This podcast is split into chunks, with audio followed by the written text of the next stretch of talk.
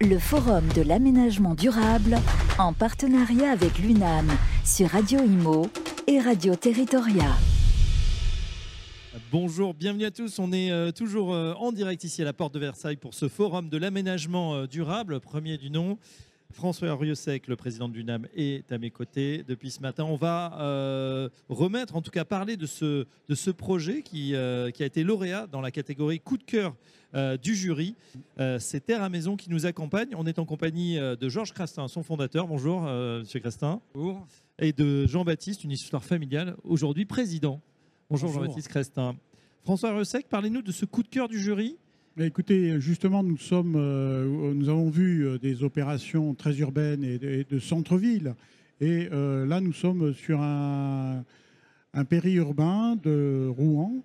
Et il nous paraît intéressant de montrer la diversité dont je viens de parler au ministre, hein, qui est une diversité de l'aménagement qui concerne aussi bien de la réhabilitation, de la rénovation ou du recyclage foncier que euh, du neuf par extension dont on a encore besoin et euh, qui concerne des populations euh, différentes. Voilà, donc c'est l'idée de différenciation, c'est-à-dire qu'il faut que les politiques intègrent ce besoin de différenciation dans les territoires parce que les populations sont différentes, ont des modes de vie différents et qu'on peut être très économe également, très vertueux sur toutes les thématiques que vous allez nous développer, mais euh, très économe également en foncier.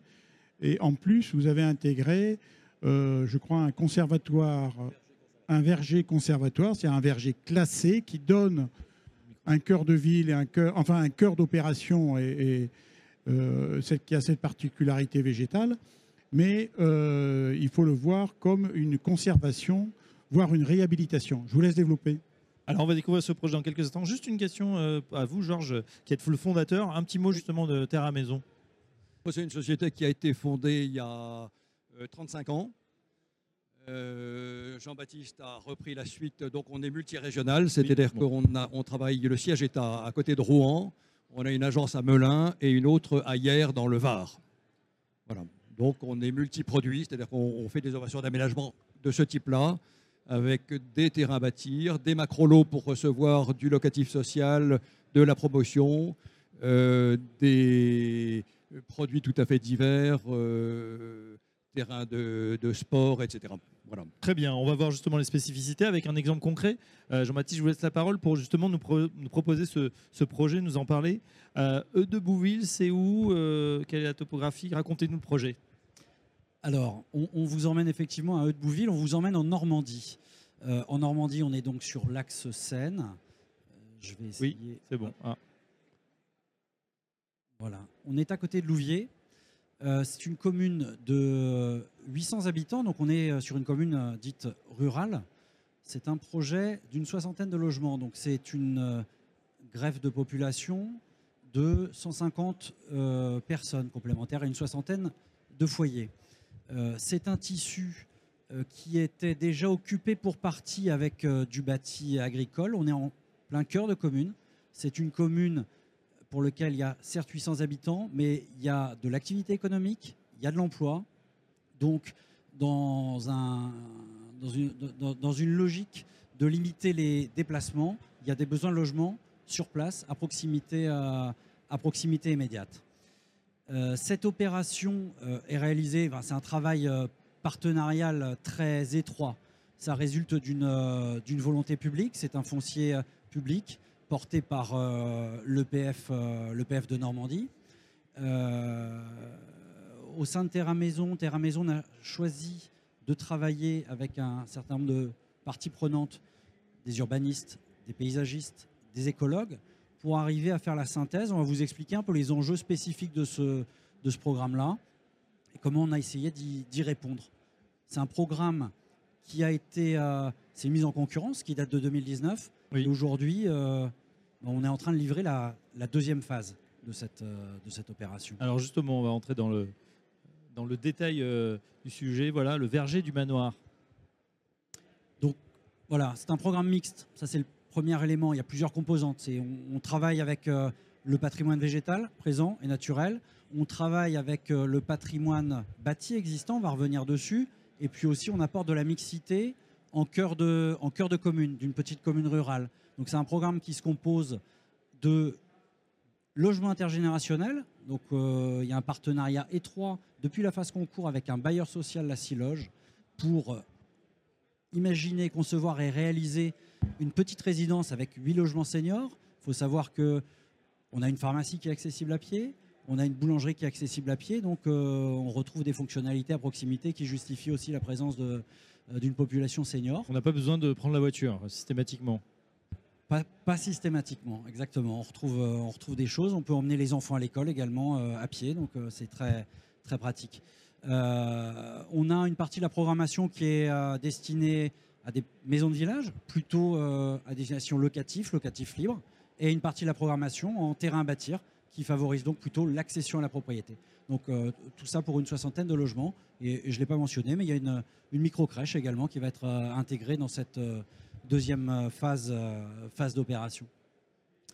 Un des éléments essentiels de, ce programme-là, c'est les attentes. On va revenir dessus, il y, a, il y a le verger, mais il y avait des éléments forts de, de patrimoine euh, existant. On, les retrouve sur euh, cette carte des enjeux. On a des mares existantes qui sont des éléments euh, qu'on a essayé de valoriser comme des atouts. En plein cœur de, cette opération, il y a des ambitions de conserver aussi du patrimoine avec des murs anciens qui, entourent toute cette, toute cette opération d'aménagement. Et on a un certain nombre de bâtis qui sont dans des plus ou moins bons états. Et on a essayé de tirer le parti, le meilleur parti aussi de, de- de ce qui était existant et pour essayer de, C'est pas mal de. Alors, c'est pas vraiment des plans d'eau, hein, c'est mar, c'est quoi Mar à connard, mar aux grenouilles? Voilà, c'est des, c'est des, euh, des anciennes. euh, ce sont des anciennes mares en fait qui étaient peu oxygénées. Donc on, on s'est attaché à interconnecter toute notre opération d'aménagement avec ces espaces-là. On a essayé d'en faire vraiment un atout qui soit partie prenante euh, du paysage de notre, euh, de notre opération. Je vais essayer. Voilà. Donc ça veut dire voilà. Donc là c'est la première phase avec le travail qui a été fait au- autour des mares. Elles ont des fonctions hydrauliques, elles ont des fonctions de paysage. Euh, on les a euh, redessinées, réoxygénées et elles vont, euh, apporter de la, biodiversité au sein de, notre opération, en plus d'être des espaces d'agrément. Donc on a composé la totalité du programme autour de ces éléments naturels qui étaient présents pour en faire euh, des, vrais, euh, des, vrais, des vrais atouts. Donc voilà ce que ça, ce que ça, ce que ça donne. Euh, Donc le boisement conservé, la mare boisée, la mare conservée. On a entendu dans un précédent projet qu'il y avait eu effectivement certains arbres qui avaient été enlevés pour replanter. Est-ce que c'est quelque chose que vous avez fait également? Alors, il y a eu un très gros travail préalable. Donc, on est sur un tout petit peu moins de 5 hectares. Ça va, ça va parler à, chaque aménageur qui est ici. On n'est pas soumis à, est soumis à des autorisations au titre du Code de l'environnement, un dossier loi sur l'eau, à une procédure de permis d'aménager.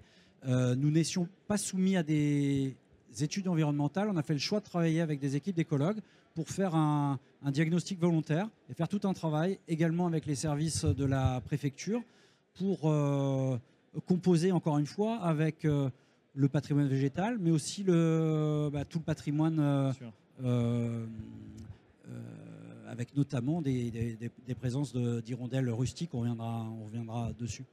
Donc on a non seulement conservé le- les boisements qui étaient, qui étaient présents sur le site, euh, mais on les a aussi très nettement renforcés à l'échelle euh, du projet, parce qu'il y a un- puisqu'il Donc y a un- renforcement de la biodiversité en un sens. Très bien. Le- Rappelez-nous le, temps du projet. C'était quoi 2019 Oui, l'appel à projet est lancé en mars 2019.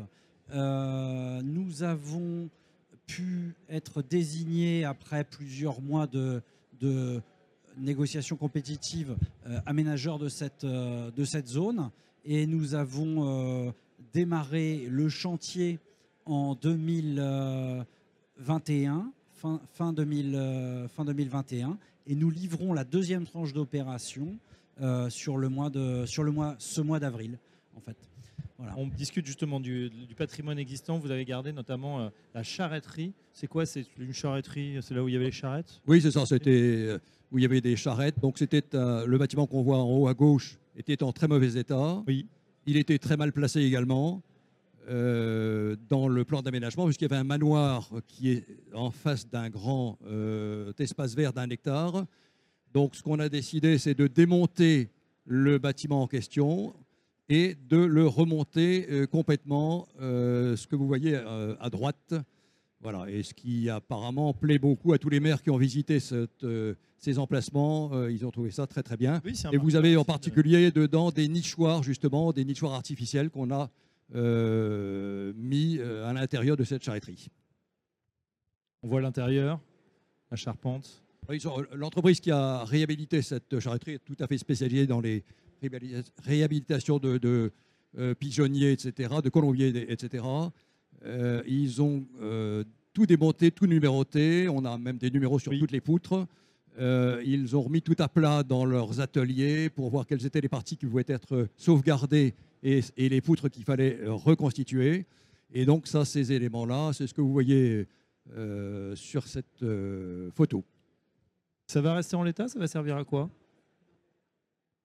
Alors, au-delà au-delà de la fonction euh, esthétique et de valorisation du patrimoine, il y, a- il y a un vrai rôle, il y a un vrai enjeu.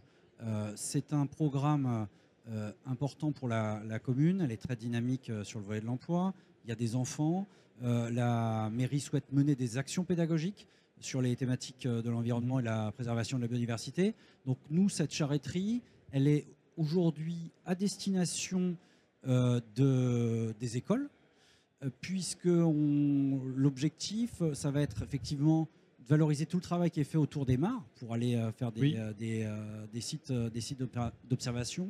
Et elle va être ut- utilisée également pour euh, accueillir euh, le deuxième marqueur très fort de ce programme, c'est euh, le travail qu'on fait autour d'un qu'on fait en partenariat avec une association locale, l'association de pomologie de Haute-Normandie. Et là, l'objectif, ce pourquoi on est pleinement engagé et qu'on a commencé déjà à réaliser, c'est de faire un verger conservatoire. Donc on vient planter en plein cœur de cette opération une soixantaine d'arbres fruitiers, donc euh, pommiers, poiriers. Euh, les élus ont eu, euh, on a eu le, le plaisir de faire des, des- des dégustations de, de pommes et de, et de poires pour choisir les essences. Et euh, voilà, ça va être un espace de vie Mm. où les gens vont pouvoir se balader. Ça va être ouvert pour cette opération, mais sur tout le territoire. Donc c'est un, un- un vrai lieu.